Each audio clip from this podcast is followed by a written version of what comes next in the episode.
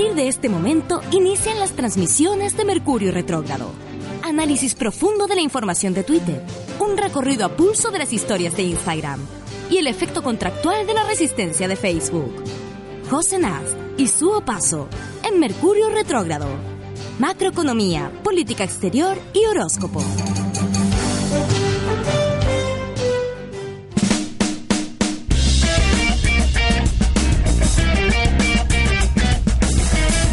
Días, ya estamos en un nuevo episodio de nuestro querido Mercurio Retrógrado, que básicamente es la explicación a todos nuestros males. Claro, es como una panacea, dices tú. ¿Su paso? Totalmente, porque mira, yo no es que yo haga tonteras, es Mercurio, siempre es Mercurio. Siempre es el Nunca es mi Mercurio. responsabilidad, jamás. ¿Cómo ha estado Josefina Nasty? Mira, ¿sabes que he estado media tomadita del pecho? ¿Qué pasó? Esto de los cambios de temperatura y que de pronto ya se fue el invierno, ¿cachai? Se está quemando el Amazonas y nos vamos a morir. Está súper fuerte la realidad, en realidad. Es un infierno este Latinoamérica, ¿no? Qué heavy. Infernal, literalmente infernal. Mm, Literalmente infernal. Yo no sé qué hacer. Como que estoy pensando en los supertankers. ¿Qué pasa con los supertankers? ¿Dónde están? ¿Por qué no van al Amazonas? ¿Cachai? ¿Por qué no nos unimos para estas cosas? ¿Qué pasa? ¿Por qué nos unimos para hacer tratados neoliberalistas? Como el TPP-11. ¿Qué pasa? El Pepe, como- como el Pepe. Como el Pepe, como el PT-11.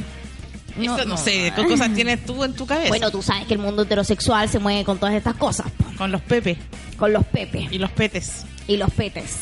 Oye, eh, ha sido una semana mm, eh, un- una semana llena de noticias caóticas. A, a veces parece como que el mundo se está acabando, ¿no? O sea, lo que estoy diciendo. Como que cada vez ya no sé en qué creer. Igual yo no creo en nada. ¿Tú crees en Mira, algo, Subazu? nihilismo. Yo creo en muchas cosas. Yo A creo ver. que las cosas pueden cambiar, si no, no estaría ¿Cuál es haciendo todo este iglesia? trabajo. ¿Cuál es tu iglesia, Supats? Yo no, no tengo una iglesia, pero sí creo que las cosas pueden cambiar. Y que ahí también está, tanto como existe el mal, digamos Bolsonaro, existe el demonio, también Sí. existe la El bien. también existe el bien. ¿Y quién es el bien? Nosotras. Su paso para presidente 2020. Su paso presidente, jamás vamos a tener los tanker eh, preparados para cualquier ¿Los incendio. tanker? Los tanker. Los búnker. Todos a bailar a búnker, sobre todo para juntar plata para la Amazonía. En mi gobierno no vamos a lanzar bombas molotov, vamos a lanzar popper. Para que todos estemos relajados, soltando el ano. En mi gobierno, Pedro Lemebel, lectura obligatoria en los colegios. Oye, me gustaría eso, que Pedro Lemebel fuera lectura obligatoria en el colegio. Que en los gobiernos prohibida toda reunión u organización heterosexual. Oye, ya, pero te pusiste discriminador. ¿Y qué voy a hacer yo? Serán penalizados con el pene. Ah, bueno, pero con eso sí está bien. Está todo bien porque yo soy heterosexual y me gusta el pene. Hoy día tenemos un gran invitado, por favor, Sí. eh, para que le cuente a nuestros auditores que en un momento más vamos a hacer una Eh, entrevista sí. muy en profundidad. Porque Después de nuestros titulares tenemos eh, a un invitado que es teólogo. ¿Tú cachai lo que significa esa carrera? Justo ¿Tú que vienes de esas carreras extrañas? Claro, sociología y teología es lo mismo. Para mí es lo mismo. Sí, lo mismo. O sea, todos terminan en GIA. Sí, entonces es lo mismo. Claro. Básicamente. Eh, bueno, es una carrera que se decidió estudiar a Teo y Teo, no sé por qué es Dios con otro nombre, ¿cachai? Pero, y de eso se trata. Entonces, a partir de, de la caída de la iglesia, como podemos decir que ya no la podemos mirar de la misma forma, yo creo que ya no deberían haber ni siquiera colegios católicos. Y todo lo que ha sucedido con los últimos temas con el tío de, de Piñera, ¿supiste? Oye, que eso del tío, tener un tío, todos tenemos un tío. Oye, un tío cochino. Un tío cochino que te, que te dice que te siente. Y que no se muere nunca el caballero, el que Hoy tiene como 105 105 años y sigue Es que los fachos son más duros que la cresta. son buenos parece. para vivir. Son es buenos que esa gente vivir. come bien. Sí. Mira, Esa gente tiene alimentación decente, no como una que come puro tallarín con hamburguesa. mira lo que tienes cubierto. ¿Viste? Sociología, ¿viste? Eh, sociología. Soapats. Cinco años de universidad, dos años de Mira. para decirte esta, esta verdad. Yo en cambio estudié en una escuela de teatro, tres años trimestral, no, no alcancé, no alcancé ningún grado, no tengo ni siquiera Dios- licenciatura. Pero por Dios, qué intensa. Pero por Dios, qué pasión le pone a las cosas. Pero parece que supiera mucho. Me encanta porque los actores como que son como, vecina, por favor, súbase a la mesa. Y como que parece siempre que estás diciendo algo, pero Importantísimo. que de aquí en adelante cambió el mundo. Y es como, hola, estoy aquí sin saber dónde ir. ¡Bravo! No todo, mira, todo Tito lo que no digas declamando es como épico. Sí. Todo. Yo también podría ser presidente, pero no te voy a hacer. No, Yo voy a ser Tú vas a ser la primera dama, porque sabes que cuando se ha visto una lesbiana de presidenta, una lesbiana fuera del closet, digo yo. Entonces- ¿cuándo se ha visto? Oh, Es una genialidad que la primera dama sea heterosexual, ¿cachai? Claro, porque tiene Pero igual que ser- siendo mujeres. Me encanta. No, porque sabes que para qué vamos a poner a un primer damo la última vez que hubo un primer damo que era Mira el la de quedó. Es que no, es que no, a los hijos no. No hay que, no hay que, no, no hay que darle puesto a los hijos de trabajo. Es muy complicado, muy cabro, complicado. cabro. Oye, vamos a partir con los titulares del, Del día, día de de hoy. hoy. Bolsonaro dice que ONGs podrían estar provocando los incendios en la selva amazónica. El presidente de Brasil, Jair Bolsonaro, junto a los a los gauchos de bolas, Cauchos de bolas. gauchos de pelotas, acusó el miércoles a las organizaciones no gubernamentales, a las ONG, de provocar incendios, justamente a las ONG que están para defender la selva amazónica. Este gallo no, ¿sabes qué? Este ¿Sabes? gallo Se lo parece a veía- Claudia Pérez. Lo veía mintiendo, claro, es como esa gente que está mintiendo y se le, y como que te ponen hasta cara de mentirosos. Atroz. Es como que se le nada en él es real, nada en él es genuino. Dice que es reptiliano. Es que tiene cara de Tiene cara de En un momento miró hacia el lado y el ojo se le puso como de reptil. Pueden haber ocasiones, pueden haber acciones criminales por parte de estas ONGs para llamar la atención constantemente contra mí. ¿Qué? ¿Por qué piensa que se trata de él? ¡Qué Todo es para perjudicarlo. Entonces voy a dejar que se quemen. Porque él es una víctima de los Claro, ecologistas. mira, ¿sabéis qué? Yo no voy a entrar en su juego. Muy Marcela Cubillo. Entonces voy a dejar de que se quemen. ¿Sabes qué? Habla con mi mano. ¿Sabes qué? Al final ustedes son los que quemaron la selva. Como tremendo porque eh, es incontrolable, ¿cachai? ¿Cómo, ¿Cómo puedes apagar tanto? O sea, de hecho, lo- el mejor Ya negocio para 16 Bolsonaro, para, para, para él, el mejor negocio es quemar. Porque tú dices que ella empieza a vender Él de está, una. sí, ya se acabó ese Ay, ¿me entiendes? Desde enero hasta el lunes de esta semana se registraron 72.848 brotes de siniestros, lo que significa un aumento del 83% respecto al mismo periodo del, 80 del año pasado. ¡Wow! Igual esto está a 83% en el aumento. Además, se estima que hay al menos 68 casos de áreas protegidas que han sido afectadas por las llamas. Ay, esto me produce un dolor en el alma. Y en ese sentido, Bolsonaro explicó que se están realizando una serie de medidas en conjunto con los ministerios de Defensa, Medio Ambiente y Justicia y las Fuerzas Armadas para monitorear las zonas. ¿Tuviste las imágenes de Brasil, de algunas ciudades llenas de humo? Sí. Oscuro, el fuego Otros. arrasando en la cercanía y el humo ya no deja ver el sol. O sea, este gallo es verdaderamente tiene los 3-6 puestos en algún lado. Sí, es medio mordo, lo encuentro yo. Yo no encuentro que es eh, básicamente el anticristo. Si el anticristo existe, debe ser Jair Bolsonaro. El anticristo, ¿tú crees en Cristo entonces? No, pero mira, Ah. ¿sabes qué? Una mira, no, mira, te quería pillar porque hoy día tenemos mal. un teólogo, ¿cachai? El- yo soy, yo vengo de escuela católica. Yo vengo de Ah, escuela de ¿de monja. colegio católico? Pero sí, escuela de monja, fábrica de lesbianas. Mira, Pero claro. yo había escuchado esa situación. ¿Qué es lo que hacen debajo de esa sotana? Yo no sé. ¿Y, y, y le viste a alguna monja alguna cosa comprometedora? Nada. Nada. Nunca. No te dejaron. Nunca. Hubiera querido, pero no. No, no, pero bueno, no sé. Había una sola monjita que me caía bien. La Ah. joven, la buena onda. La, buena que tocaba guitarra, Ay, como que era graciosa. Y se sentía de Girolamo. Era la monja de Girolamo. Yo tenía una en mi colegio, Nuestra Señora de Guadalupe. ¿Que se llamaba de Conchalí, Girolamo? Una monja que era muy de Girolamo. Era muy Ah. graciosa, divertida. ¿Y se comía el cura? No sé. Nunca Ah, vi esas cosas porque ah. donde, donde yo estudiaba estaban las puras monjitas. Y los curas llegaban a que nos confesáramos. Mira, qué susto. Sí. Obviamente que yo en la primera confesión tenía como 8 años y mentí. Mentí todo ¿Qué el tiempo. dijiste? Que peleaba mucho con mi hermana. Bien, era cierto. eso. Imagínate, hubiera dicho una verdad. Y, oh, no. Soy una niña lesbiana. Imagínate, digo eso. No, no, inmediatamente eh, Me penalizada con el pene. No había hecho la primera comunión, pero me habrían excomulgado igual. Oh, qué terrible. Yo no me acuerdo qué dije. No, no de haber dicho nada. No, no sé. No hice las tareas. Una cuestión así. Pero nosotros no nos sentábamos solos con el cura. Eso era bueno. Que mi porque colegio era laico. Era un, era un colegio que te, que te prevenía de cosas que, bueno. Sí, hasta por ahí. Pero bueno, sigamos con el siguiente titular. Comisión de Salud de la Cámara aprueba proyecto de eutanasia y suicidio asistido. ¡Bien! ¡Una buena! En mi gobierno, muerte voluntaria, amigues. ¿Qué es eso de que te salvan la vida hasta el último momento? En mi gobierno, muerte voluntaria. ¿Por qué no? Mira, no te preguntaron ¿Así si le vas a poner odian- el nombre muerte voluntaria? Muerte ¿Al voluntaria. suicidio asistido? Sí, porque esto del, del suicidio asistido, esta eutanasia, es cuando la persona está enferma. Pero Sí, ¿y po. si yo me aburro antes? Por ejemplo, si ese cura, Cox, no tuviera noven- no, 105 años, 102, no sé Ya. cuánto tiene, Ya. se hubiera cansado de abusar a los 80, ¿cuánto habríamos salvado? Sí, to- to- todo lo que que, de repente uno está aburrido. Le estás cambiando el nombre al suicidio normal. Está bien, que- eres una romántica viajera y todo eso, pero, Pero el suicidio que- existido es porque no te puedes suicidar a ti misma. Imaginar po, esta situación. porque estás enferma. Eh, decido que me voy a vivir hasta los 45 años. Ya. El día que cumplo los 45 hago la tremenda gestonga. Traigo a toda la gente que fue importante en mi vida. Mm, Vemos videos, recordamos viejos tiempos, nos, nos despedimos de la vida con una fiesta. Hermoso. Me, me reconcilio con gente que me peleé por tonteras. ¿Y pa' qué te matar? Analizo mis errores y pa. No, ni siquiera pa. Que puede, puede ser con una droga que sea agradable. A eso es lo que, no tú sea quieres tener. Tú quieres decir como, bueno, eh, muerte voluntaria, pero además eh, el Estado te da la droga para que te puedas ir en esa muerte Mira, que me la voluntaria. que no me la dé, pero que no me penalicen. Y que no Ah. penalicen a los que me dan la droguita. Pero es que es difícil que te penalicen después de muerta. po. Pero que hay Dios, y, y penalizan al que te ayudó. Ah, sí, pues si, no- si- tu amiga va y te vende una cuestión. Mira, te- a ver, No se puede. eso- porque esto no es en la casa con las amigas, el suicidio asistido. No, es y muy, difícil. Pero es que yo creo que basta ya que las lesbianas estén por el aborto libre. Vamos a tener que nosotros las lesbianas empezar a luchar por la muerte voluntaria. Porque nosotros no tenemos hijos, perdóname.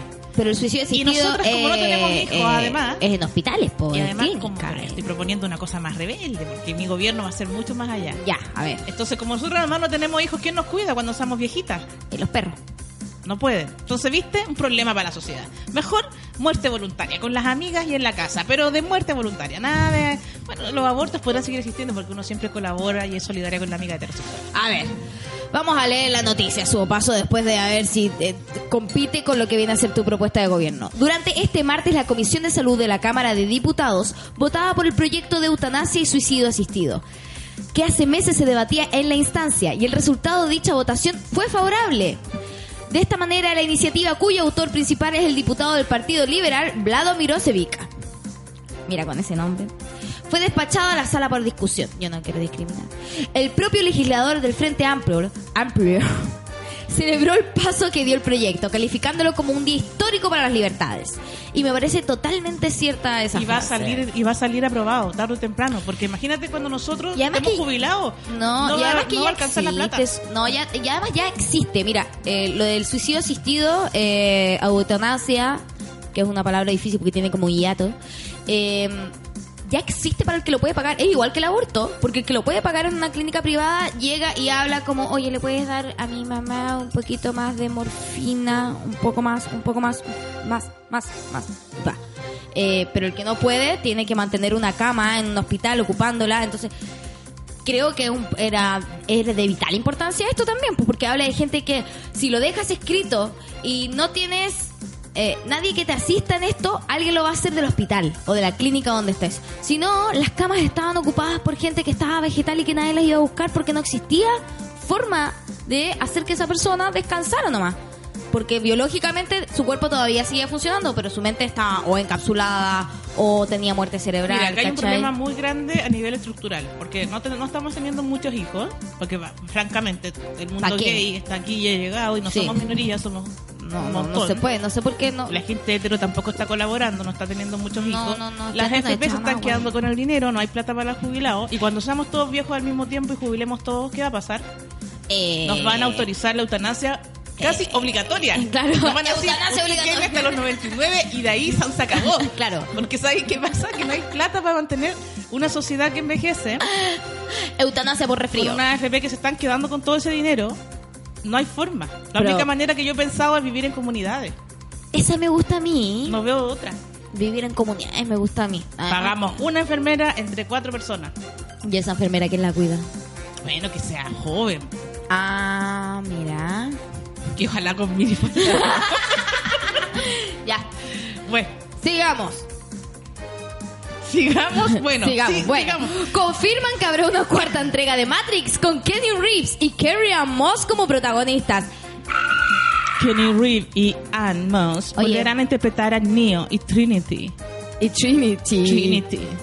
Es en una cuarta entrega. Oye, y hoy día vamos a hablar de la Matrix, porque hoy día eh, nuestro invitado nos viene a hablar de que él vio la Matrix. Sí, nos pues, viene a contar Estuvo dentro de la Matrix. lo que es verla, claro, la verdadera, lo que pasa ahí. Yo recuerdo con mucho cariño esta película, me encanta que la vuelvan a hacer, además que Kenio, Son Kenio- tres, son tres su. Kenio, vi las tres, Ah, ya, qué bueno. te juro, y Reloaded. tú sabes que los autores de esta, de esta saga, los hermanos Wachowski. Wachowski, ahora son hermanas. Las Wachowski, sí. Las po. Wachowski. Entonces ahora va a ser hecha por Y francamente, Hermanas. la serie que hicieron en Netflix no me gustó tanto. ¿ah? Sense 8. Sensei 8, no sé cómo se dice. Sensei. Sense 8. Sensei. Bueno, no me gustó tanto, pero tiene momentos. Pero a mí me gustó la primera temporada. Con lo que ellos hicieron en Matrix, francamente se pueden retirar y les vamos a aplaudir para toda la vida. Porque esto es la Matrix. Todo es mentira en este mundo. Ojo que ellos ¿Estás hicieron otra película. ¿Estás atorada? Atroz. ¿Estás atoradita? Atroz, ¿Quieres que te que- pegue en el pechito? ¿Sabes qué pasa? Que la galleta Y yo dije, vamos a atender a nuestro invitado. me y me lo comió todo yo. Lo comió todo yo. Eh, los Wachowski. Primero partió Lana eh, su cambio de sexo y después el hermano. Y son, eh, además son mellizos, creo. O gemelos, no sé bien. Han hecho grandes películas. A mí tiene una de mis películas favoritas que es un cómic que se llama Vendetta. V for Vendetta. Y que también habla, ellos siempre tienen estas mismas temáticas que hablan acerca de la opresión y que la única forma de liberación es a través de la opresión, porque ya no puedes sentir libertad. ¿Cachai? Como que en este sistema nunca vas a poder sentir libertad eh, porque la libertad está supeditada a la libertad del otro, etcétera. Entonces dicen que si fuiste demasiado oprimido, cuando te rebelas, realmente existe la libertad. Y es de eso se trata de For Vendetta y Mercurio Retrógrado. Y eso se trata nuestra lucha lésbica que estamos aquí porque nos han reprimido bastante. Oye, eh, ¿y tú sabes de que los protagonistas Keanu Reeves y la niña esta fueron pareja? Y tú sabes que Kenio eh, es uno de los queridos más queridos de Hollywood porque anda en metro, vestido con ropa normal, Porque andan metro. porque saluda a las personas, bueno, que Mira, porque es una persona normal, lo queremos mucho. sí, sí. Y no por- toca a la gente, se saca fotos sin tocar a la gente. Eso es muy especial. Y yo también tengo eso. Ah, Yo también tengo eso. subo paso. 20, Yo estoy así, abrazando a una persona, pero en verdad si tú te fijas con un zoom, yo no estoy tocando a la persona, es un abrazo falso. Tiene siempre como un, eh, ¿qué podríamos decir? Tres Digamos. centímetros de distancia Ah, de su piel. mira, mira, mira. Porque sabes Oh. que... Qué asco, por Qué- Dios. qué asco tocar gente. Qué asco. Bueno, los Wachowski yo creo que se unieron en verdad para ganar plata nomás. En verdad, ¿tú crees que esos hermanos se llevan bien o se odian? Yo creo que se llevan la raja. Se llevan o la sea, raja. mira, es como, ay, te cambiaste de sexo, yo también me Yo cambié de también sexo. quiero. Ah, ya, pero eso tú quieres. Yo me cambio más de sexo. Claro, yo me puse yo dos soy pechugas, yo me pongo cuatro. Tres. Ah, ya. Imagínate que fuera por eso, por una pelea de hermanos O que terminaron siendo minas. Son tan creativos, Yo, yo creo que sí, trabajan muy bien. trabajan increíble y nos mostraron una forma diferente de hacer cine. Mostraron como cosas que crearon efectos especiales para Sí. poder hacer Matrix, porque los efectos que tenía Matrix no existían en ese tiempo. Ellos para poder hacer la Matrix tuvieron que inventar formas de efectos que revolucionaron el cine, que ahora se pueden ocupar en, en otras en otras producciones. Pero los tipos, aparte de hacer una historia, Son como George Lucas. Se pasaron. Se pa- yo, yo les prendo velas a esas Sí, dos cabras. yo también. Yo también. A esas dos cabres.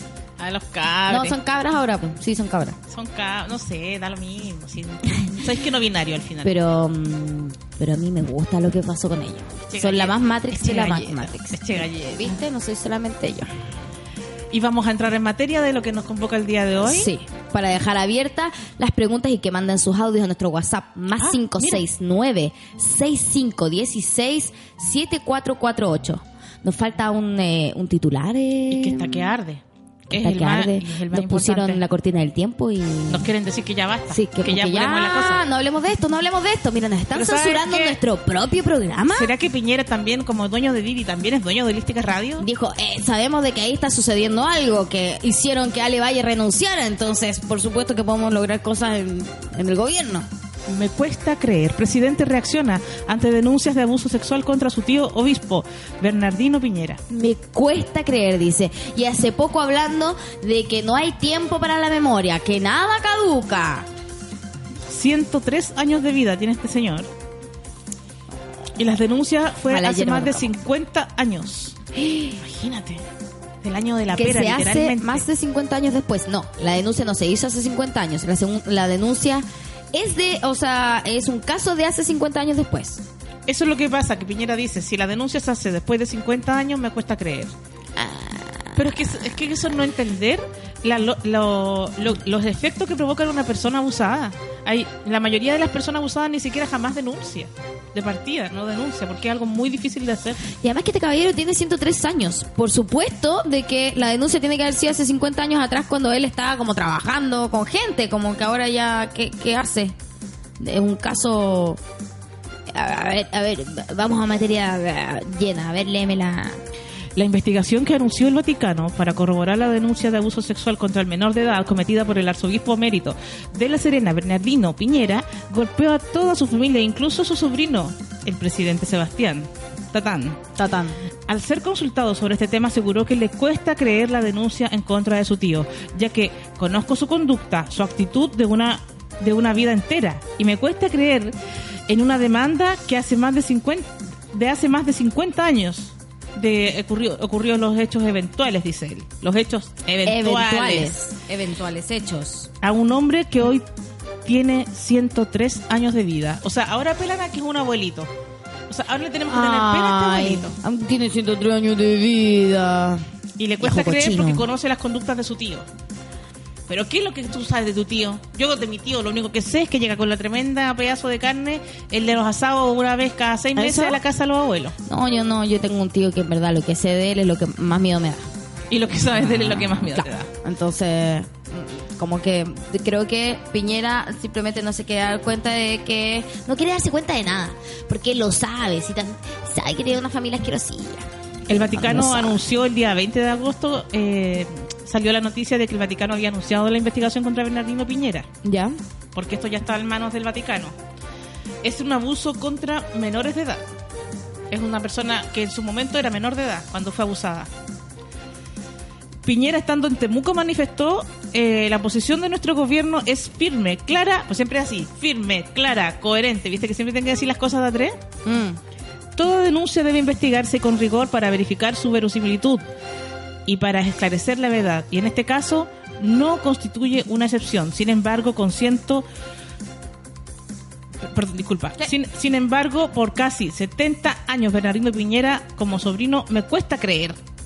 Me cuesta creer, porque a usted le cuestan muchas cosas. ¿Sabes qué? Me importa un reverendo que lo que, le- lo que a él le cueste creer. No, y lo peor es de que hace poco él estaba eh, sacándose fotos con una frase que era como el tiempo no existe, ¿cachai? Como nada prescribe, pero ahora le cuesta creer. Así que bueno, yo creo que con esto es una buena forma de darle bienvenida a nuestro invitado. ¿Puedes presentarlo, Josefina? Naz? ¿A quién vamos a presentar? el lujo, pero vamos a una pausa y, y dejemos a la gente invi- Invitada, avísale, preguntas, por vamos a preguntarle eh, para que salude. Saluda ahora. Ahora puedo Sí, ahora puedes saludar. Saluda. Nuestro invitado es Polendre, eh, seudónimo Alejandro Sandrock. Eh, ese es tu seudónimo de Sí, ese es el escritor. seudónimo de escritor. Sí. Mucho gusto de estar acá, chiquillas. Qué rico estar acá en Radiolística. Qué bueno. Bueno, dejen las preguntas para él. Eh, tiene un libro que es El Huerto de los Corderos, eh, que lo pueden encontrar en todas las librerías del país, yo creo. O Ah, si no, lo escriben lo recibo. a él. Después vemos estas consultas. Y nos va a hablar acerca de estos temas y más de la iglesia. Manden todas sus consultas, sus casos, testimonios al más 569 65 16 7448. Mentira la verdad, mentira lo que cuece bajo la oscuridad.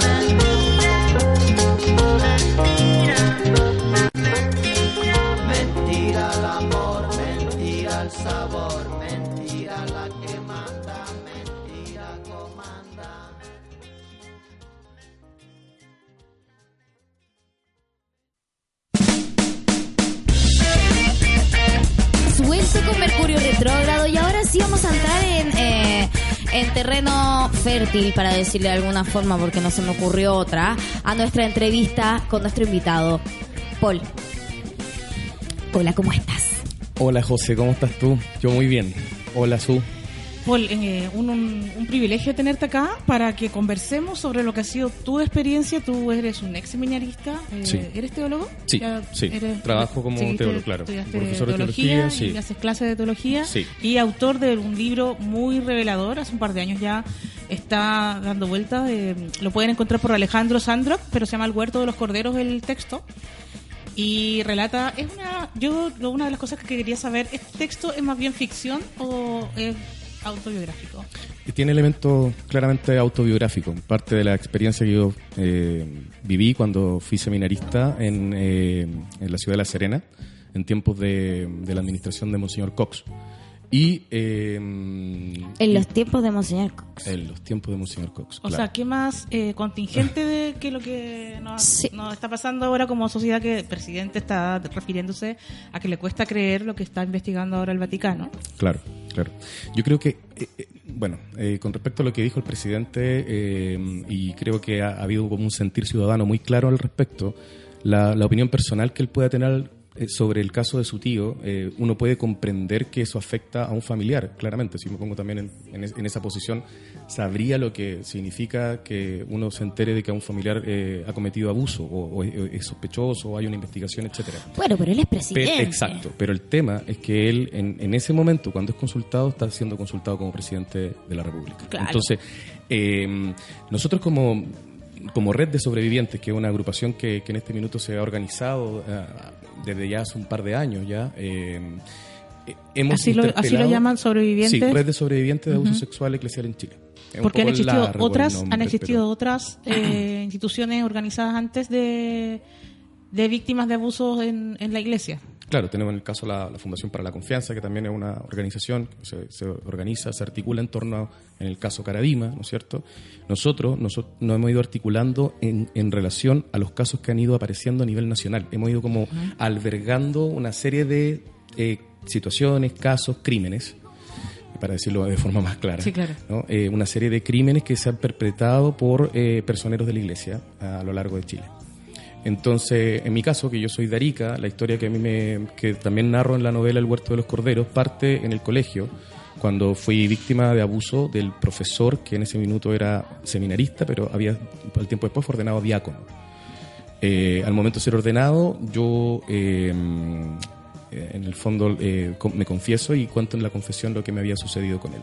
Y de ahí comienza una serie de eventos que se eh, que los narro un poco dentro de la, de la novela eh, y que me llevan a vivir o a darme cuenta que en la vida de la iglesia y sobre todo eh, y en particular en los seminarios que es donde empieza la formación para después ser cura y después ser obispo y después llegar tal vez a Claro, estos tener una cargos carrera ahí ya, comienza desde ahí una, una eh, por decirlo así, una sexualidad que a la vez que se reprime, también se escapa eh, de manera quizá eh, poco controlada o poco sana, diría Pero yo. tú dices que eh, al- en el formato de represión que te proponen, Sí. ellos mismos tratan de que esas fugas de, de sexualidad que pasan a ser muchas veces estos abusos, ellos las justifican a través de esta misma represión. Eh, no, yo digo que en el fondo la represión es, eh, es como de alguna manera el maquillaje que, que cubre una serie de vivencias que ocurren a trastiendas. En el fondo la sexualidad de, de- del clero eh, o del- de miembros del clero eh, es ejercida y es vivida de acuerdo a sus orientaciones. Es como pero lo que como pasó. está, pero como está en la trastienda, pueden Exactamente. ocurrir cosas súper descontroladas, En- entonces, como un niño, porque eh, tú cuánto tenías cuando tuviste esta situación de En mi acoso? caso ocurrió a los 15 15 años. A los 15 Y años. tú te confiesas y ahí cuen- cuentas Cuento. esto a un sacerdote. Sí. ¿Y, y qué es lo que ocurre? ¿Hay algún tipo Bueno, de apoyo para ti? Mm, Directamente no. Lo que se procuró, yo no lo vi así en ese momento, claro, lo veo con los años, eh, a propósito de por qué uno demora tanto en hablarlo, ¿no? porque también el proceso demora mucho. Yo me di cuenta que en el, en el fondo eh, hubo una preocupación más bien por cuidar la institución, o sea, primero el colegio, que esto no se supiera. De hecho, creo que hasta los, quizás ni siquiera los directivos eh, se enteraron. Eh, y de cuidar la diócesis, de cuidar en este caso la iglesia, la imagen del obispo, la imagen de los curas. En- eh, el descuido estuvo, para mí, y que fue gravísimo, es que esta situación que se manejó expulsando al, al diácono, lo echaron de la, de la diócesis, eh, lo grave es que no hubo ningún tipo de denuncia, eh, seguimiento, algún tipo de, de- de responsabilidad frente a este tipo que quedó suelto. Claro, lo mandaron como copia y ya está. Eh, o sea, se Claro. fue. No, ni siquiera se supo, Ah. se fue. Y, Se borró. Y claro, y cuando yo, eh, imagínense, años después, esto ocurre en el 90, y- 90 eh, yo escribo esta novela, eh, la publico y hago la, me doy cuenta que, es- ¿qué, qué pasó con este tipo? Nunca, nunca me había hecho esa pregunta, que es algo tan, como podríamos decir, obvio, ¿qué pasó después? ¿A cuántos podría haberle hecho lo Exacto. Yo, de hecho, la última vez que lo vi, que fue para mí una situación muy macabra, yo estudiaba teología en el campo oriente de la Católica en ese tiempo, el 97, no, ocurrió esto. Yo entro al baño de la universidad y cuando me, me levanto, me incorporo, porque estaba lavándome el rostro, me incorporo y me miro al espejo, al lado mío estaba este tipo. No te puedo creer. ¿Y qué hacía ahí? Él estudiaba eh, un magíster en pedagogía. Mira. Incluso yo... y podía no- ser, seguir siendo parte de la. de- Entonces yo ahí, ahí yo Bueno, quedé, quedé muy, así, sí. muy asustado. De hecho, hasta pensando en, en dejar el campus, eh, Claro. dejar de estudiar. Cuando supe que se cambiaba pedagogía al campus San Joaquín, me quedé ahí, no me, no me fui. Pero, y pude terminar la teología. Pero fue tan impactante. Y de ahí, de ese hecho me hizo, lo volví a recordar cuando termino la novela y digo, ¿dónde está ahora? ¿En qué parte está? Porque algo debe estar haciendo. Y averiguo y logro dar con que estaba trabajando en un colegio en Rancagua Mira. como profesor. Al final eh, hago la denuncia, hago la denuncia primero en, en la comisión que armó el Papa Francisco acá en Chile y luego esa denuncia la hago en fiscalía. O sea, ocupé los dos conductos, dije yo esto lo tengo que, Claro. que decir. Y eh, gracias a esa denuncia, Fiscalía, en ese momento eh, Emiliano Arias ha- hace eh, todas las pesquisas y se logra, eh, eh, digamos, demostrar que además este tipo ah, seguía eh, perpetrando, perpetrando crímenes y con un material de alta pornografía infantil eh, No y en creer. este momento está en presión preventiva. Ah, ok. Ah, mira. Pero fíjate lo que pasa, que desde el año 90 que ocurre esto hasta el 2017, 2018 prácticamente, 18 años. este tipo, o sea, más todavía, son eh, como 20, casi 30 Ah, 28 años. Claro, son casi 30 años que Sí, este tipo Tengo estuvo... unas matemáticas pésimas. Yo Ha también estado en este tipo. abusando Sí. de muchas víctimas que no, a lo mejor nunca van a Yo decir. después de la no novela- Pero él ya no hace- era parte. él, eh, necesito un, un- Sí, un- aclaración. Una aclaración. Él ya no era parte de la institución. Claro. Él era profesor el nomás. 90, cuando lo echan de Arica, el 91, cuando el obispo en ese entonces, Ramón Sala, eh, lo echa de la diócesis, claro, quedó absolutamente fuera de la iglesia en términos institucionales. Ah, pero nadie Pero- lo juzgó. Pero no, hubo ningún tipo de seguimiento, de algún tipo de denuncia, algún tipo de, de- de- de intervención por parte, en este caso, de la iglesia. Y porque la iglesia, eh, que, que, mm, la iglesia tiene, además tú una vez me planteaste de que ellos no tienen, prote- eh, ellos no firmaron nunca. Ah, claro. La- Lo, lo que pasa es que hoy día una de las cosas que nosotros como red emplaza al Estado es que eh, el Estado de Chile haga o cree una comisión de verdad, justicia y reparación. Ya. Porque bajo la siguiente lógica, que eh, el Estado Vaticano a través de sus personeros han eh, eh, cometido crimen en el Estado de Chile, el Estado de Chile tiene acuerdos firmados con respecto a, a- a los derechos del, del niño, ¿no? Y si esos acuerdos se respetan, tiene que haber entonces, como lógica, ¿no? Una, algún tipo de demanda o algún tipo de intervención que el Estado haga para que esos derechos se cumplan. Lo curioso, dentro de todo, es que el propio Vaticano no ha firmado, por ejemplo, los acuerdos eh, correspondientes a los derechos del niño. ¿no? Hay ahí un vacío que nos genera ruido porque... Y deja impune claro, a la gente que los puede echar, pero como o sea, no hay, hay acuerdos que está no están circuns- circunscritos. Yo no soy 100%, mm, eh, digamos, Mateo en respecto a eso. eh, es un dato que lo podría después corroborar con mayor precisión, pero Sí. eh, por lo que nosotros hemos compartido y conversado dentro de la red, eh, y lo que también algunos abogados nos han, nos, han mostrado, algunos eh, eh, pe- personas que se, se dedican como a mirar esto, eh, es curioso que la Iglesia en ese sentido no, no se haga responsable al, al 100%. Entonces, ¿cómo, ¿cómo se le puede exigir a una institución que no adhiere a acuerdos eh, mundiales con respecto a la defensa de los derechos del niño? Sí, pero igual volvemos a la pregunta de que nosotros somos un Estado laico donde las personas que están dentro de Chile tienen que cumplir las normas y las leyes chilenas. Exacto. Y no podemos entender que los curas se rijan sobre las leyes con las leyes de otro Estado. Pero Claro. es que el Vaticano es un Estado. Exacto. Ese- ese es el tema. ese es el tema. Por eso ellos están eh, bajo, Y como que están tan jabonados Y también. por eso ellos ¿cachai? también tienen su código de derecho canónico que permite hacer juicios con respecto a este tipo de cosas. ¿Y cuáles son los juicios? Se les suspende del ministerio, se les saca de la estructura piramidal y siguen en el fondo después... eh, o sea, vivan una vida de oración y penitencia, que son los casos que hemos visto, por ejemplo, cuando se condena a, mm, a Caradima o se condena a Cox, etcétera.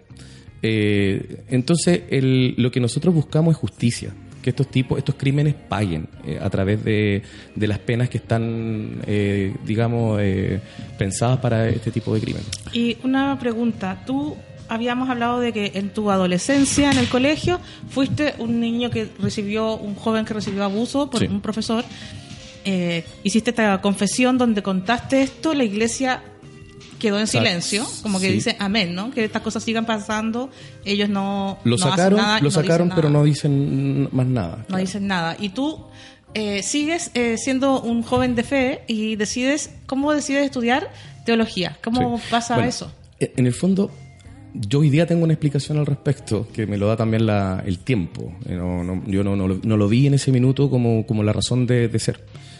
Y que tiene que ver con que eh, la iglesia, de alguna manera, paradojalmente, si bien por un lado su discurso condena la homosexualidad, paralelo es como un lugar, entre comillas, un refugio engañoso, pero también seguro para quienes no, no, no quieren o les cuesta, por presión, atreverse a vivir de cara a su sexualidad en el mundo patriarcal. Esa es mi idea.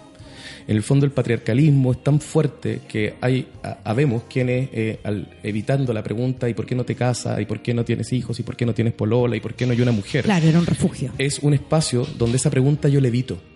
Inmediatamente la investidura, el, el vestirme de cura, el decir que soy hombre célibe, me lo evita. Y incluso como hombre célibe puedo estar rodeado de amigos hombres, puedo ir de vacaciones a alguna parte. Bueno, hoy día no, pero antes quizá no lo preguntaban o no se decían, hoy algo pasará ahí.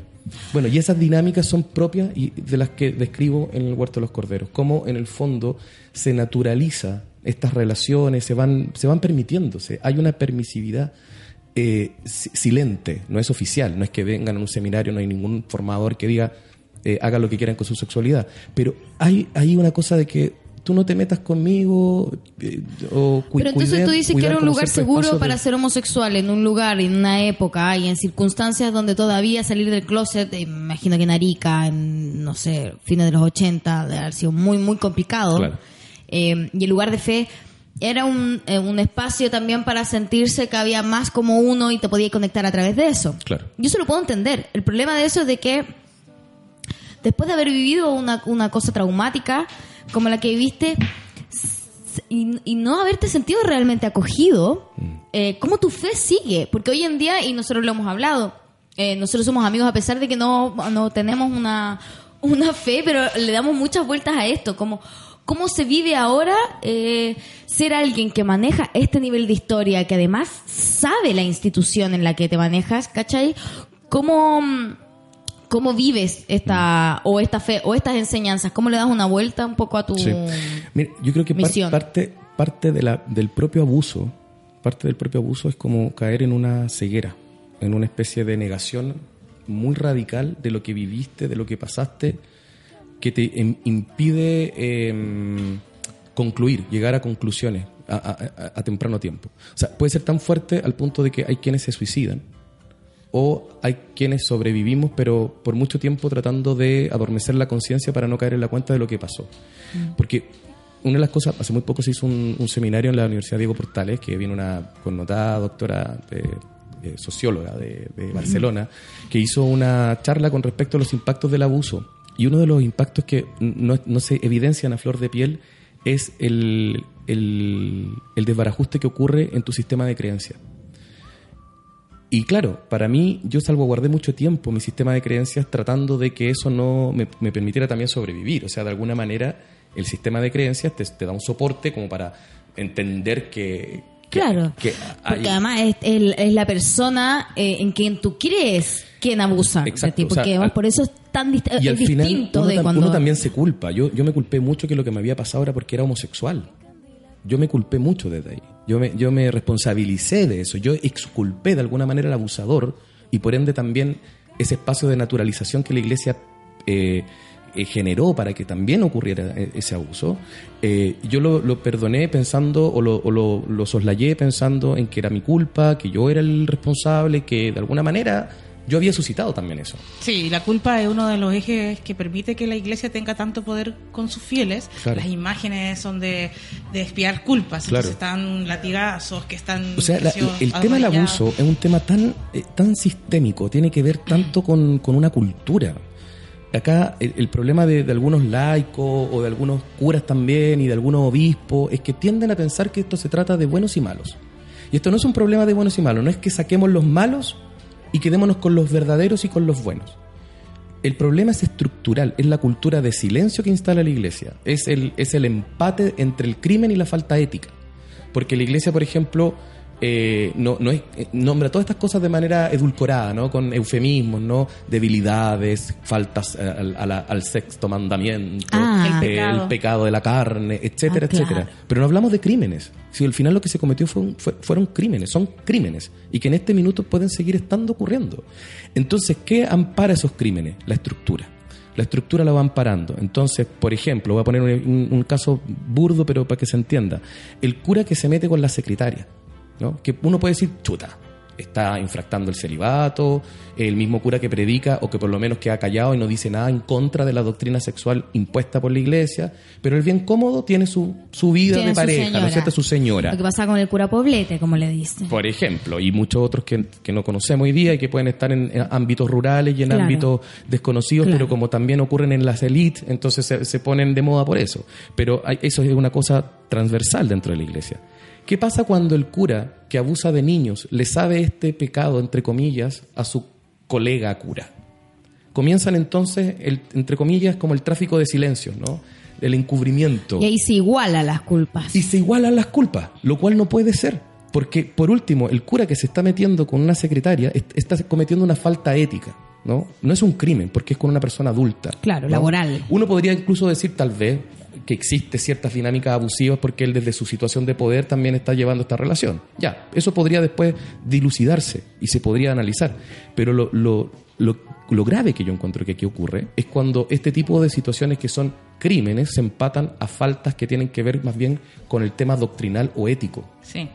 Ahora, eh, quiero volver al momento en que tú, como Paul, entras al seminario y eh, comentaste en algunas entrevistas que te habían dicho que esto era como la jaula de las locas. ¿Qué, sí.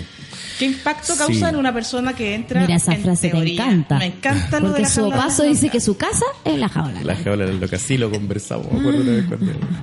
Eh, mira, Eh, pero, pero yo soy una lesbiana desatada. En cambio, se supone que esto es un seminario. Mira. Entonces, me parece que es como entrar a la búnker. Claro, bueno, ah, algunos lo han homologado a eso. Pero mira, a mí de- debo reconocer que me pasaron dos cosas. Lo primero, cuando, cuando yo estaba en, llegué a estudiar después teología, ya cuando, cuando me echan del seminario, me, me vengo a estudiar, eh, tenía que terminar algo, ten- tenía ya una base, entonces me viene a terminar acá y tratar de, a mí mismo hacerme, hacerme mis propias terapias de reconversión, salir del- de la homosexualidad.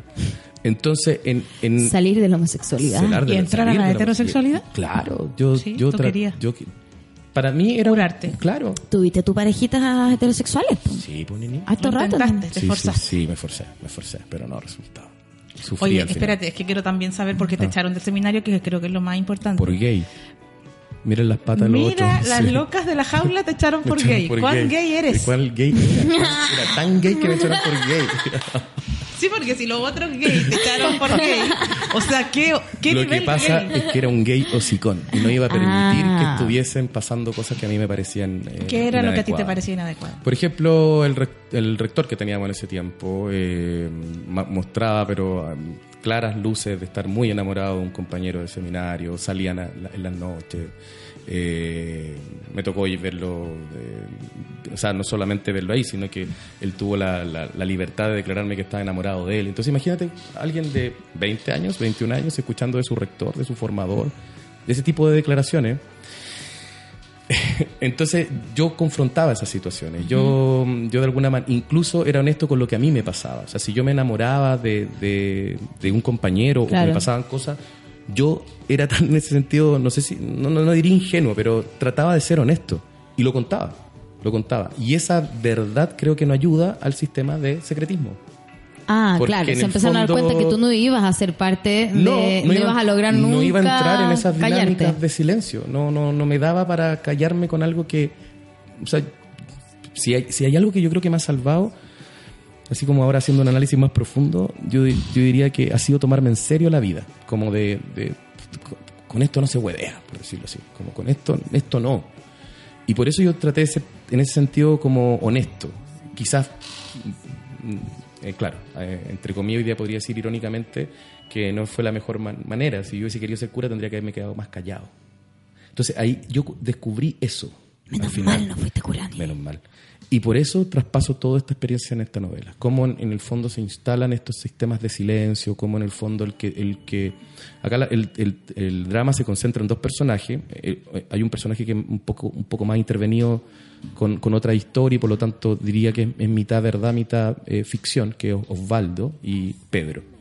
Y estos dos personajes van descubriendo en, en este ámbito del seminario lo que les pasa con respecto a su sexualidad.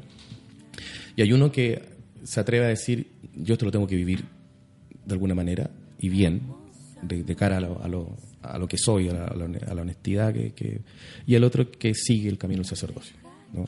sintiendo que esta homosexualidad va a ser su cruz. Y, eso de alguna manera también releva varias cosas que pasa también a nivel de la iglesia. O sea, yo creo que hay, eh, como en todas partes, hay muchos hombres y mujeres homosexuales, lesbianas, bisexuales dentro de la iglesia que tienen un lugar como religiosa, religioso, cura, y que deben estar quizás también pasándola muy re mal en, este escenario. Porque ha- han sido también partes de una estructura que los ha sometido a unas creencias con respecto a sí mismos. ¿Y qué pasa cuando hoy día se desata todo esto? Sea, yo también creo que hay gente honesta que ha vivido esa, esa sexualidad de acuerdo a los patrones injustos y, y perversos de la iglesia, porque en verdad son perversos, ¿no? Someter a las personas como a ese tipo de creencias con respecto a sí mismo. Eh, yo encuentro que es perverso escuchar que, que uno es perverso, ¿no? que, que uno Claro. es antinatural, que uno eh, está enfermo. Que tú eres eh, el problema. Que yo soy el problema. Y y eso, la iglesia, ahí, es todo lo que le ha ocurrido hoy, ha sido una, una, una vuelta, una, una, como por decirlo así, como un, un- un ajuste de cuenta, producto de tanta doctrina perversa que nos ha hecho, sobre todo a las personas de, a- que pertenecemos a- al, al espectro de la diversidad sexual, eh, vernos tan conflictuados a lo largo de nuestra vida con eso. Y con todo lo que tú viviste en el seminario, que te echaron del seminario, eh, ¿tú actualmente sigues siendo un hombre de fe? Yo ¿Eres, creo- eres católico? Yo hoy día no me identifico como católico.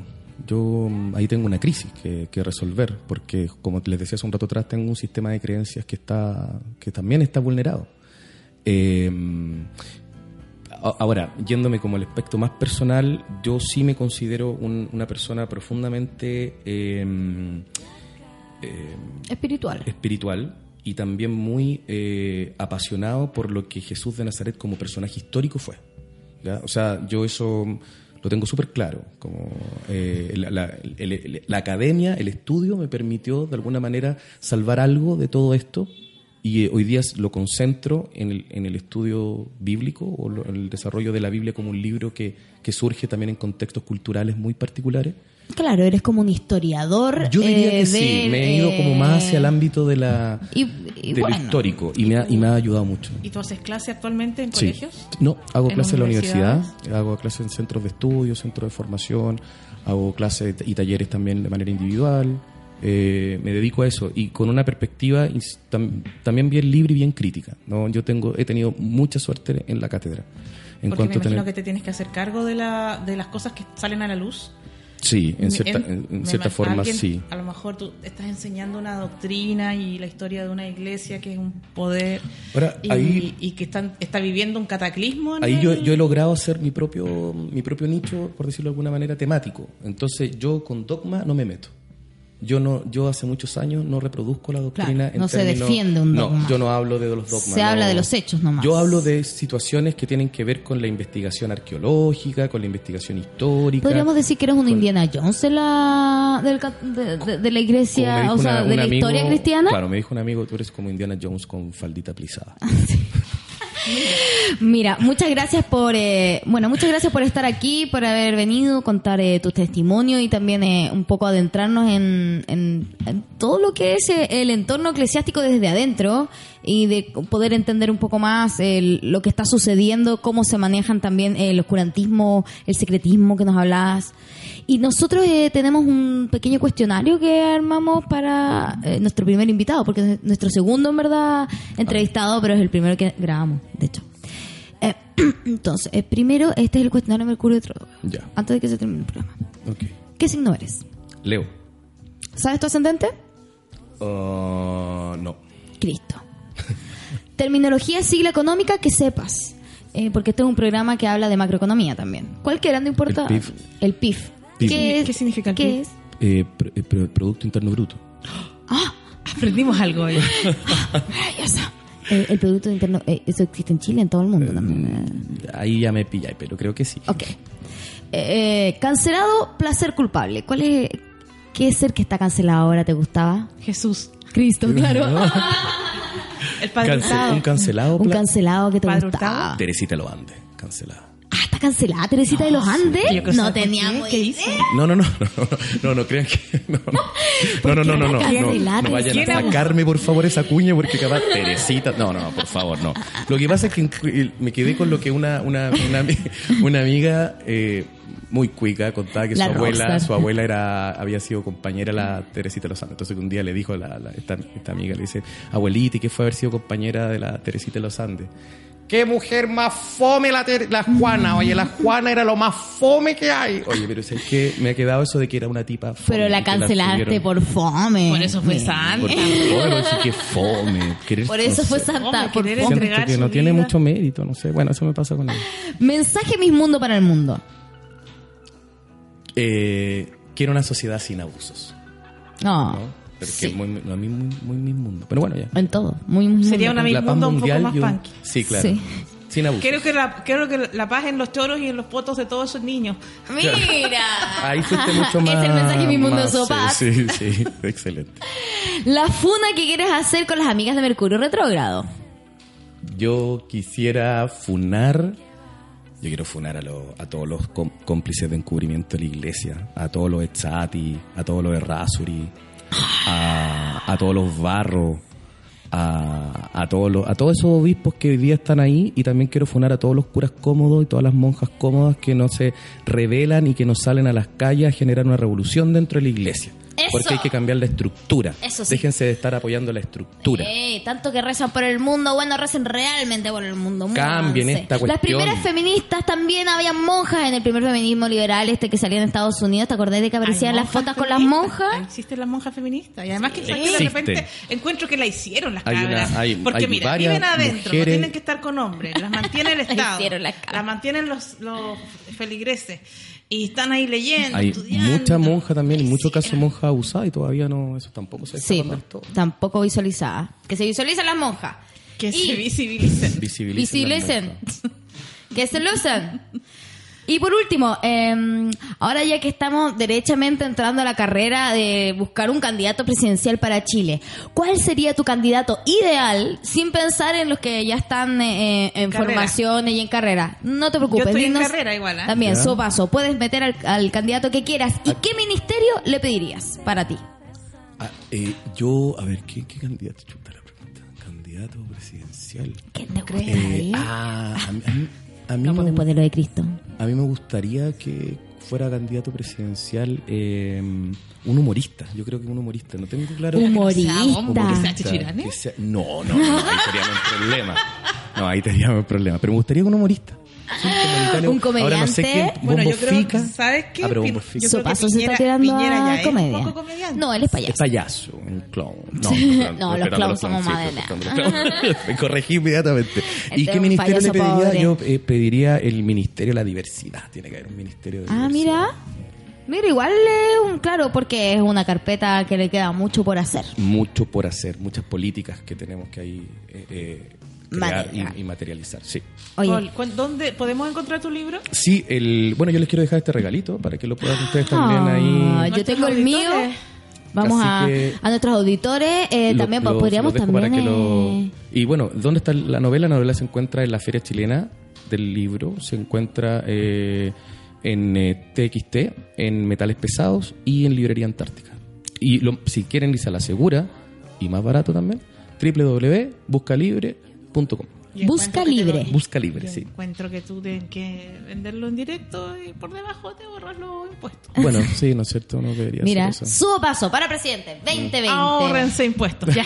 Ahorrense impuestos. Eh, Qué, qué privilegio haber eh, podido conocerte y conocer tu experiencia siempre que tengan en la... Es una organiza fundación eh, de sobrevivientes. La- claro, esto todavía no, no es una fundación, en verdad estamos recién partiendo. La, la red eh, va este sábado a celebrar su segundo encuentro nacional acá en Santiago. Eh, La gente, ¿dónde te puede contactar? Por, ¿Tienen página? ¿Tienen... Sí, tenemos página, eh, de eh, página web, eh, eh, Red de Sobrevivientes eh, de Abuso Sexual en Chile. Eh, tenemos también eh, en, eh, perdón, en eh, Twitter, tenemos cuenta de Twitter, así que también ahí nos pueden seguir. Buenísimo. Y también en Facebook, ¿no? Así que no- nos pueden ah, ubicar a través de ahí si quieren participar también de este, O si eh, de este encuentro. hablar o si necesitan tema. conversar, necesitan ayuda, nosotros también estamos para recibir esa, eh, eso. Muchas gracias. Muchas gracias. Ha sido un Gracias placer. Muchas gracias por venir. Muchas gracias. Bueno, y este ha sido un nuevo episodio, edición de Mercurio Retrógrado. Épico. Tan presente y movedizo que esta historia nuestra se enterró. Si tú tocaras esta